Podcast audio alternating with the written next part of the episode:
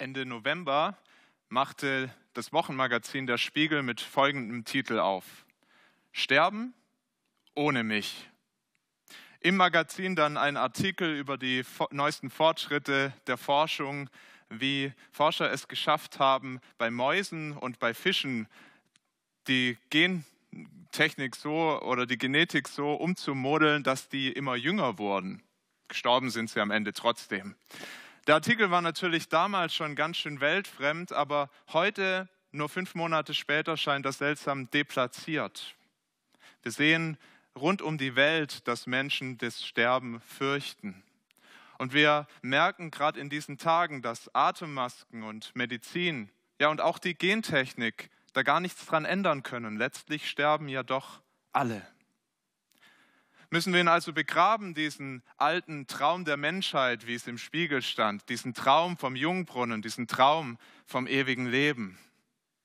Gott sei Dank nicht. Wir feiern heute Ostern. Wir feiern, dass Jesus Christus den Tod überwunden hat. Medizin mag es keine geben gegen das Sterben, aber Jesus Christus, der hat den Tod überwunden und jeder, der an ihn glaubt, wird ihn auch überwinden. Das sagt uns die Bibel. Was für eine gute Nachricht. Wie wird das Leben aber aussehen, das wir führen werden mit Jesus in der Ewigkeit? Darüber berichtet uns die Bibel auch und das wollen wir uns heute anschauen in der Offenbarung des Johannes. Im letzten Buch der Bibel, da findet sich ein wunderbarer Bericht, einer der schönsten Berichte der ganzen Bibel, wie ich finde, der uns beschreibt, wie diese Welt sein wird, wie dieses Leben sein wird, das Jesus für uns am Kreuz erkämpft hat.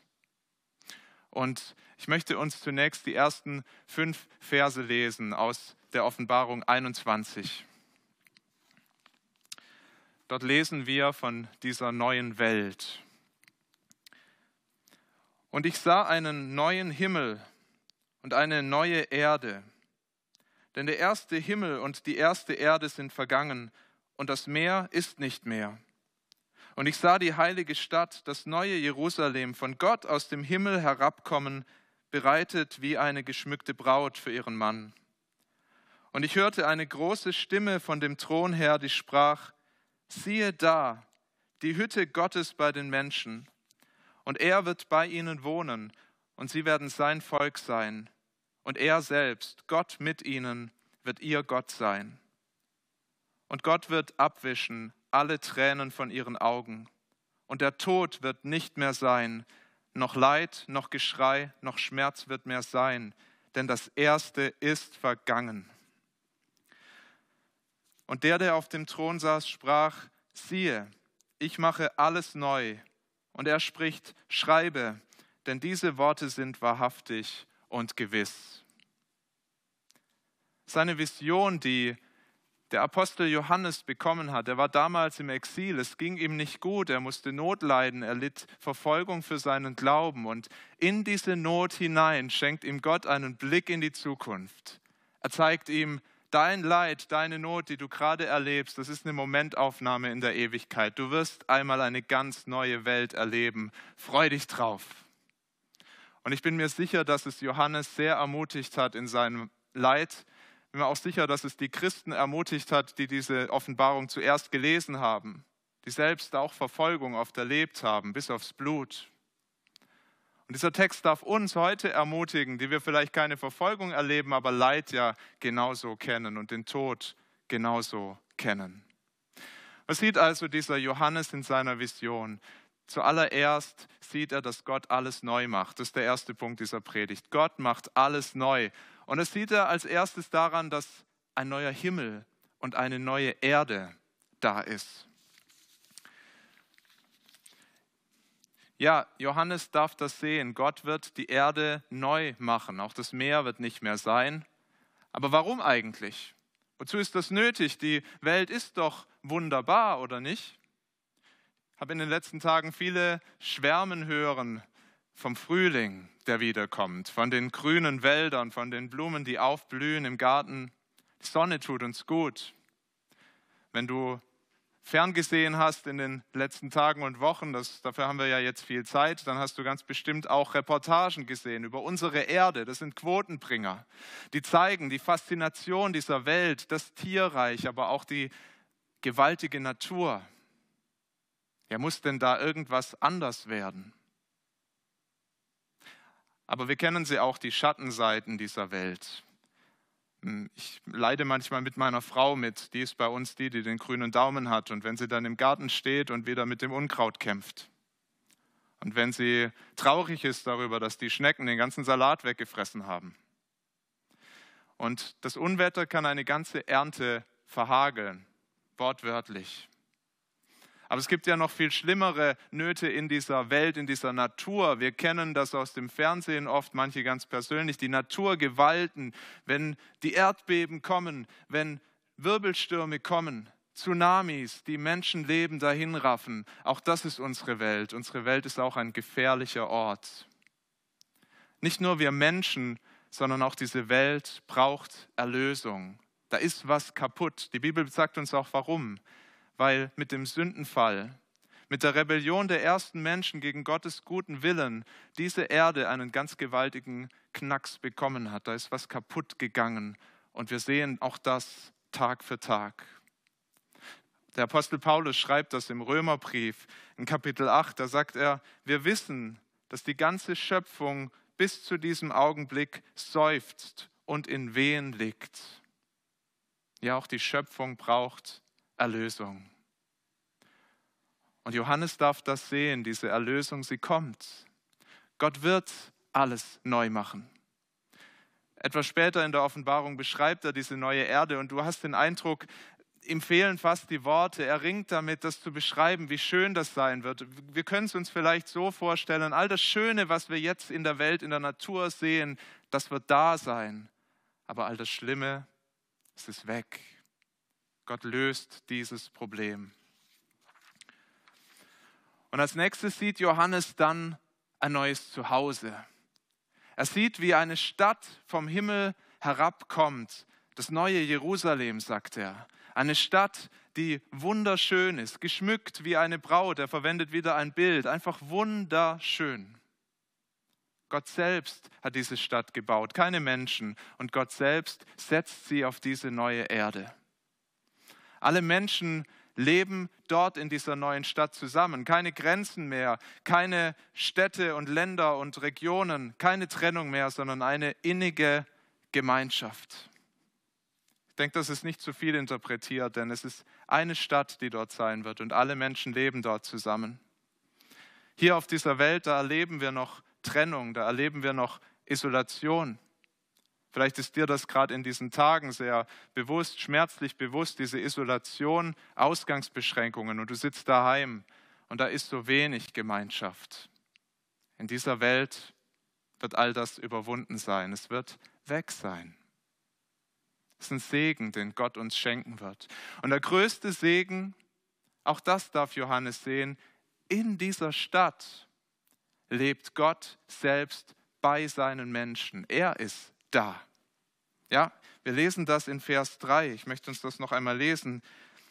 Ich hörte eine große Stimme von dem Thron her, die sprach, siehe da, die Hütte Gottes bei den Menschen, und er wird bei ihnen wohnen, und sie werden sein Volk sein, und er selbst, Gott mit ihnen, wird ihr Gott sein. Die Juden die sind nach Jerusalem gegangen, in das alte Jerusalem, in das irdische Jerusalem, wenn sie richtig enge Gemeinschaft mit Gott haben wollten. Dann sind sie zum Tempel gepilgert und haben dort Opfer gebracht, Bußopfer für ihre Sünden, Dankopfer, um Gott zu loben und zu preisen. Aber so richtig ganz nah sind sie ihm doch nie gekommen, denn da war immer ein Vorhang im Tempel, der das signalisiert hat. Da ist noch eine Trennung da. Ein großer, dicker Vorhang, von dem wir an Karfreitag gehört haben. Schwerer Vorhang, der das Allerheiligste von allem anderen abtrennte. Und nur ein Priester durfte einmal im Jahr dort hineingehen. Als Jesus am Kreuz gestorben ist, da ging ein Riss durch diesen Vorhang von oben nach unten. Gott löst diese Trennung auf. Er macht es möglich, dass Menschen auf der ganzen Welt überall ihm begegnen können, nicht nur in Jerusalem. Wir dürfen ihm begegnen. Du kannst ihm begegnen jetzt zu Hause. Du kannst mit ihm reden, beten, kannst sein Wort lesen. Und doch kann er uns auf dieser Erde ja manchmal noch fern vorkommen.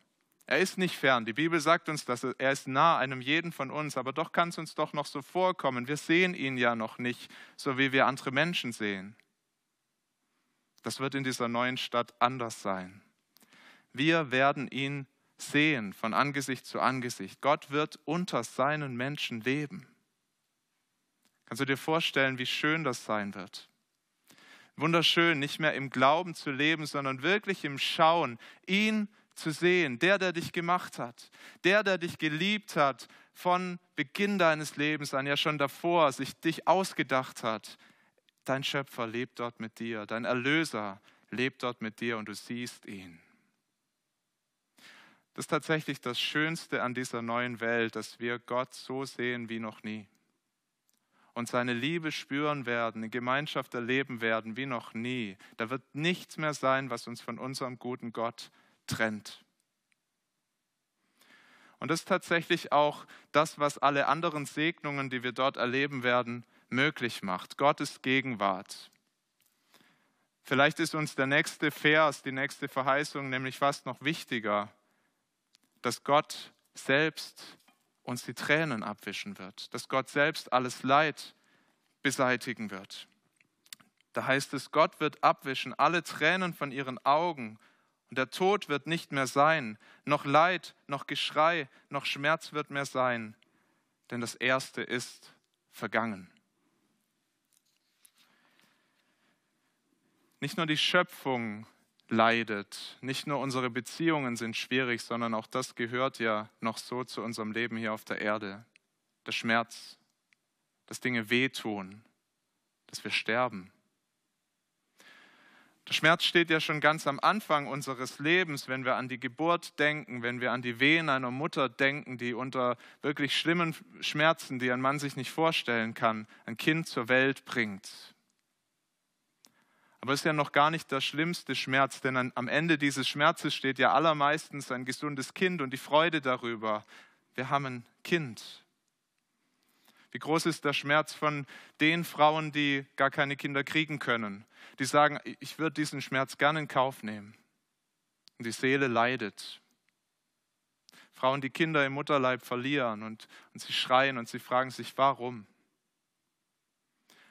Und dann folgt ein Leben mit viel Gutem. Auch wir Menschen erleben ja viele Segnungen, aber auch so viel Kummer und Schmerz. Und Menschen tun uns weh, aber wenn wir ehrlich sind, wir tun auch anderen Menschen weh. Das Leben ist nicht frei davon, bei niemand. Und am Ende dann der große Gleichmacher, der Tod. Alle werden wir ihn erleben. Wir erleben jetzt schon, dass andere liebe Menschen uns verlassen und wir trauern darüber. Der Schmerz ist groß. Aber auch wir selbst werden eines Tages sterben müssen. Das Leben auf dieser Erde ist wirklich im wahrsten Sinne des Wortes oft todtraurig. Und jetzt kommt diese Verheißung Gottes. In dieser neuen Welt, die ich erschaffe, wird das nicht mehr so sein. Wird aller Schmerz ein für allemal weg sein. Und da wird auch kein Tod mehr sein. Da wird nicht mehr gestorben. Da heißt es wirklich sterben ohne mich. Er selbst nimmt dieses Problem in seine guten Hände. Er löst es für uns. Den Wunsch nach so einer Welt, den kennt ja fast jeder. Deshalb gibt es solche Titel wie den Spiegel. Deshalb machen sich Menschen Gedanken darüber, wie können wir Leid und Schmerz überwinden, wie können wir den Tod hinauszögern. Den Wunsch kennt jeder. Und deshalb haben Philosophen irgendwann gesagt, der Feuerbach zum Beispiel oder Nietzsche haben gesagt, ihr macht euch die Welt, wie sie euch gefällt, ihr Christen.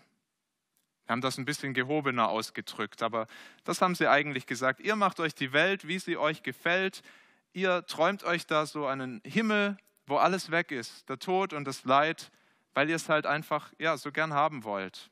Aber eigentlich ist das ein reines Wunschdenken, eine Utopie. Ihr macht euch was vor. Ist das so?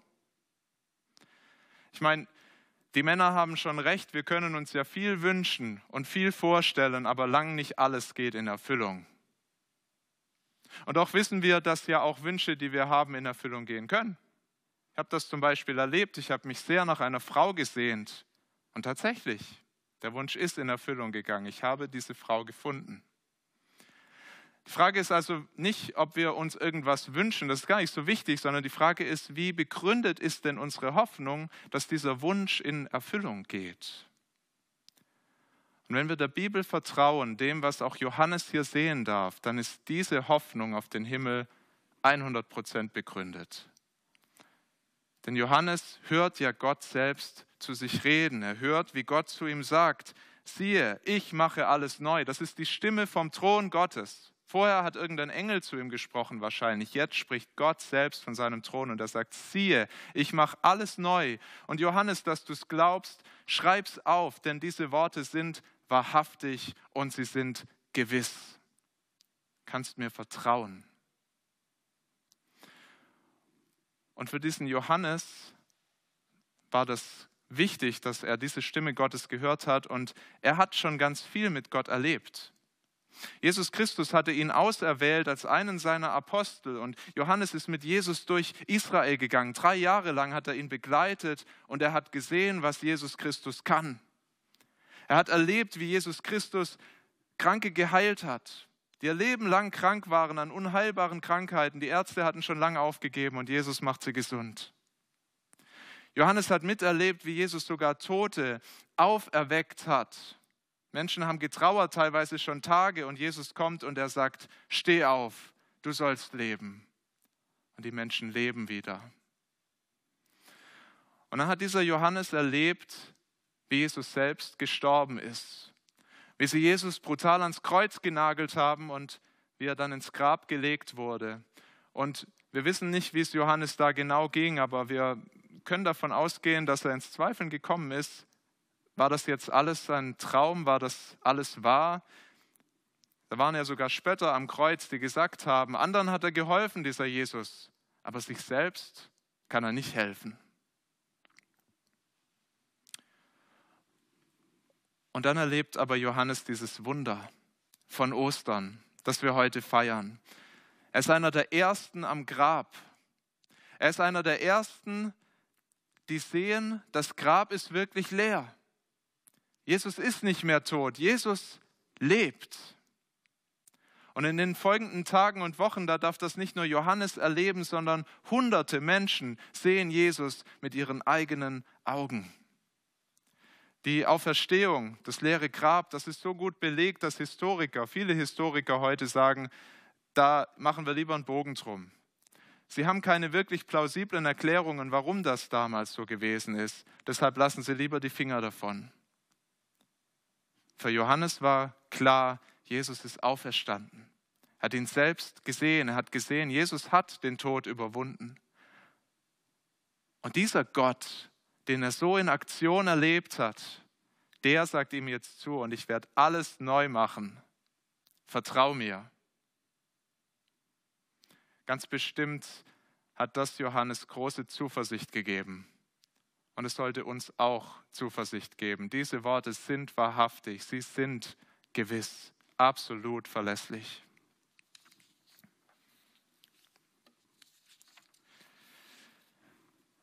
Wer wird das dann aber erleben, diese neue Welt? Es gibt so einen Schlager, den habe ich mir gestern nochmal angehört. Der ist wirklich fürchterlich, aber man möchte doch fast mitschunkeln, wenn man sich das so auf YouTube anhört. Wir kommen alle, alle, alle in den Himmel weil wir so brav sind, weil wir so brav sind. Es ist ein Lied, das rauf und runter gespielt wird und doch ist es tatsächlich falsch. Und das sehen wir jetzt in den letzten Versen dieses Predigtextes. Wir sehen, wer diesen Himmel erleben wird, wer diese neue Welt erleben wird und wer nicht. Ich möchte sie uns lesen. Also der, der auf dem Thron sitzt, der sprach zu mir, zu Johannes. Es ist geschehen. Ich bin das A und das O, der Anfang und das Ende. Ich will dem Durstigen geben von der Quelle des lebendigen Wassers umsonst. Wer überwindet, der wird es alles erben. und ich werde sein Gott sein, und er wird mein Sohn sein. Die Feigen aber und Ungläubigen und Frevler und Mörder und Unzüchtigen und Zauberer und Götzendiener und alle Lügner, deren Teil wird in dem Pfuhl sein, der mit Feuer und Schwefel brennt. Das ist der zweite Tod. Wir sehen hier in Gottes neuer Welt, da werden nicht alle dabei sein. Das ist eine Mahnung, die wir hier am Schluss hören. Ist aber übrigens nicht das erste Mal, dass das jemand so erkennen darf, dass Johannes das erkennen durfte. Nein, Jesus hat sehr, sehr oft darüber gesprochen. Er hat oft darüber gesprochen, dass es eine Trennung geben wird am Ende der Zeit. Zwischen denen, die an ihn glauben und denen, die ihn verachten, die auf das Leben mit ihm verzichten. Schauen wir uns zuerst an, wer dieses neue Leben erben wird. Wir sehen hier in Gottes neue Welt, da kannst du nur kommen, wenn du anerkennst, ich habe ein Problem. Ich habe Durst. So sagt Gott das. Ich will dem Durstigen geben von dem Wasser des Lebens. Und diesen Durst zu erkennen, das ist eigentlich gar nicht so schwer. Ja, wie viele Menschen wünschen sich denn von Herzen so eine Welt, wie Johannes sie sehen durfte? Ja, diese Welt ohne Schmerz, ohne Leid, ohne den Tod, eine Welt ohne Erdbeben, ohne Tsunamis, ohne all das Leid, die Sehnsucht, die erkennen viele in sich. Wir haben Durst nach so einem Leben und manche versuchen das dann ähm, zu lösen, indem sie in die Forschung gehen und wirklich nach so Impfstoffen suchen und nach einer Gentechnik, die uns hilft, länger gesund zu bleiben. Andere nehmen das Problem selber in die Hand. Die gehen viel joggen und sie nehmen ihre Vitamine und doch ist das ja so unzulänglich. Und doch werden wir ja damit nicht dem Tod von der Schippe springen. Wieder andere betäuben dann den Schmerz mit Medien, mit Alkohol, mit Sex, alles, was es so gibt, um den Schmerz zu betäuben, den wir in dieser Welt erleben. Hier sagt Gott, es gibt eine andere Lösung und das ist die einzige Lösung, die hilft. Du musst deinen Durst bei mir stillen. Wahre Erfüllung findest du nur bei Gott. Er sagt, kommt zu mir trinkt von dem lebendigen Wasser, das ich euch geben will. Jesus hat das den Menschen gesagt. Kommt her, trinkt von dem Wasser des Lebens. Und wenn du das tust, dann wirst du schon in diesem Leben Erfüllung erleben, dann wird schon in diesem Leben der Schmerz auch manchmal da sein, aber er wird ganz erträglich werden, weil du diese Sicht hast auf die Ewigkeit, in der all das weg sein wird. Der Essener Pfarrer Wilhelm Busch, der hat ähm, für seine Todesanzeige, ich vermute, er hat sich selbst diesen Spruch ausgesucht, da stand über sein, seiner Todesanzeige, in Jesus habe ich hier das beste Leben und sterb ich, wird er mir ein besseres geben. Genau so ist das. Wir erleben schon hier, dass unser Durst gestillt wird, dass wir unsere wahre Bestimmung erkennen, dass wir erkennen, wir sind Gottes Geschöpfe und wir sind für ihn gemacht. Und er hat uns so sehr lieb. Und wir begreifen, er hat uns gemacht für eine Welt, nach der wir uns jetzt schon sehnen und die er tatsächlich bald machen wird. Eine Welt ohne all das, was es uns hier noch so schwer macht.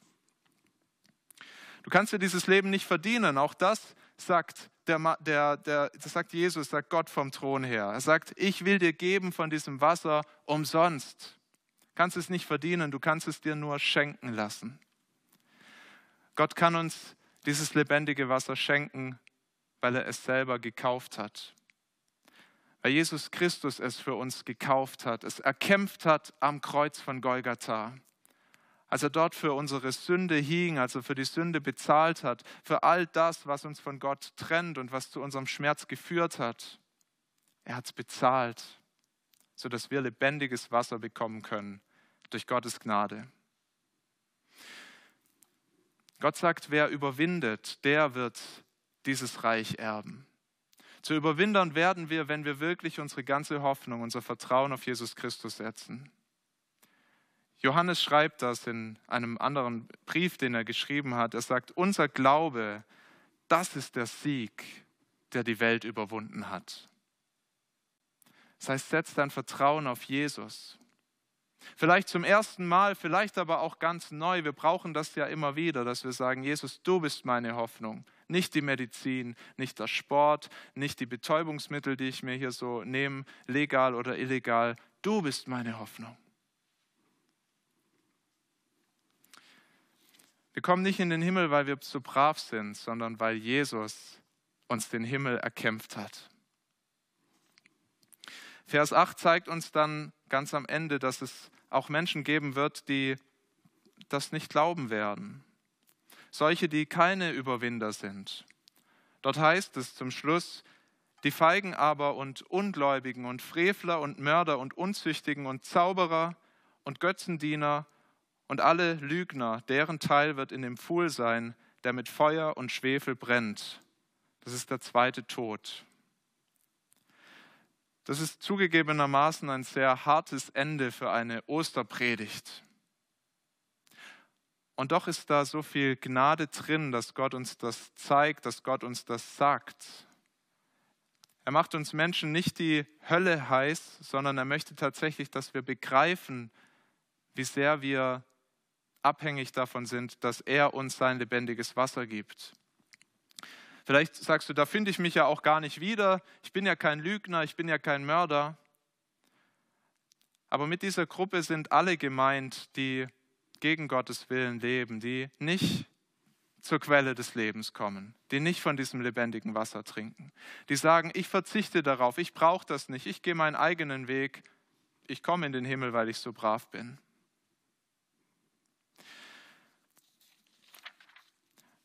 Aber wenn du nicht auf Jesus Christus vertraust, dann darfst du nicht erwarten, in seine neue Welt zu kommen. Dann ist das, was er am Kreuz getan hat, für dich keine Erlösung. Dann musst du den Zorn, den wir auch an Karfreitag beschrieben bekommen haben, so eindrücklich, den Zorn Gottes, den Jesus ja am Kreuz getragen hat, dann musst du ihn selbst tragen. Johannes bekommt auch dafür ein Bild. Es ist dann wie ein feuriger Pfuhl, unvorstellbares Leid der ewige Tod, der zweite Tod. Es fällt mir nicht leicht, das zu sagen. Es wird den Christen ja manchmal unterstellt, ihr habt Freude daran, ihr wollt gern Menschen in die Hölle predigen. Nein. Es lässt mich immer wieder erschaudern, dass Menschen diese Botschaft hören vom Kreuz und dass Jesus auferstanden ist und dass es nicht ihre Herzen bewegt, dass sie nicht ihr Leben auf ihn setzen. Ist überhaupt keine schöne Vorstellung und tatsächlich könnten ja alle gerettet werden. Weil das Evangelium geht an alle Menschen. Jeder darf das glauben. Jeder darf glauben, Christus ist auch für mich gestorben und er ist auferstanden. Deshalb will ich dich ermutigen, wenn du das noch nie für dich in Anspruch genommen hast, mach dieses Ostern zu deinem ersten Ostern. Zu dem Tag, an dem du neues Leben bekommst von Jesus. Er sagt, komm, ich gebe dir das lebendige Wasser umsonst.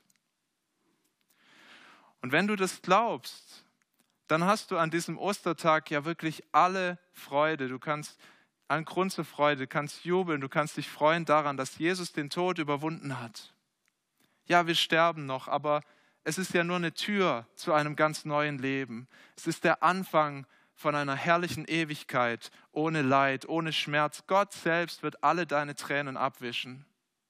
Freu dich auf diesen Tag, gerade an diesem Ostertag. Freu dich drauf diese Hoffnung, die hilft durchzuhalten auf unserem Weg in die Ewigkeit.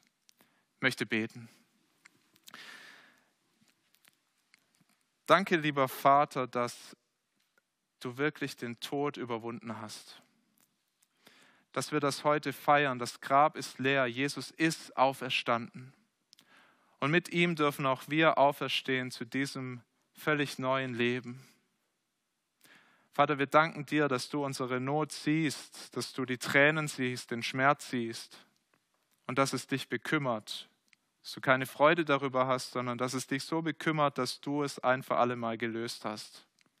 Unsere größte Not, sie ist gelöst. Wir sind versöhnt mit dir. Wir sind Erben, wenn wir an Jesus glauben. Erben dieser herrlichen Ewigkeit.